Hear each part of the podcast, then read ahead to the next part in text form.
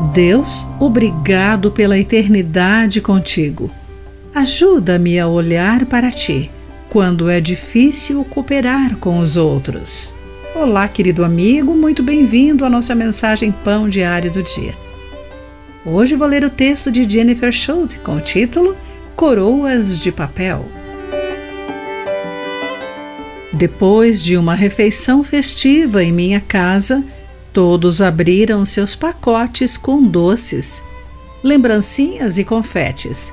Mas havia algo mais: uma coroa de papel para cada um. Não resistimos e as colocamos enquanto sorríamos uns para os outros, sentados ao redor da mesa. Por um momento, éramos reis e rainhas, mesmo que nosso reino fosse de sobras na sala de jantar. Lembrei-me então de uma promessa bíblica. Na próxima vida, todos os cristãos governarão com Jesus.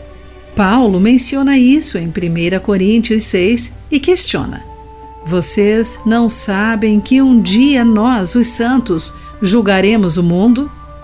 Ele mencionou esse privilégio futuro para inspirar os cristãos a resolver suas disputas de maneira pacífica, pois muitas eram as discussões jurídicas entre eles. Consequentemente, isso prejudicava a reputação de outros cristãos da comunidade.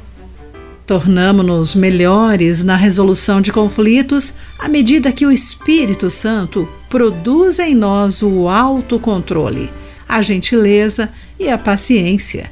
Quando Jesus voltar e completar o trabalho do Espírito em nós, de acordo com 1 João capítulo 3, versículos 2 e 3.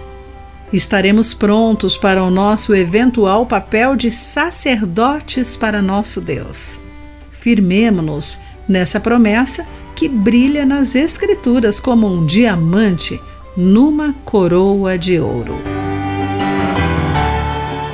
Querido amigo, como o Espírito Santo influencia as suas palavras e ações quando você enfrenta conflitos?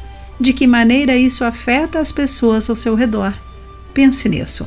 Aqui foi Clarice Fogaça com a mensagem do dia.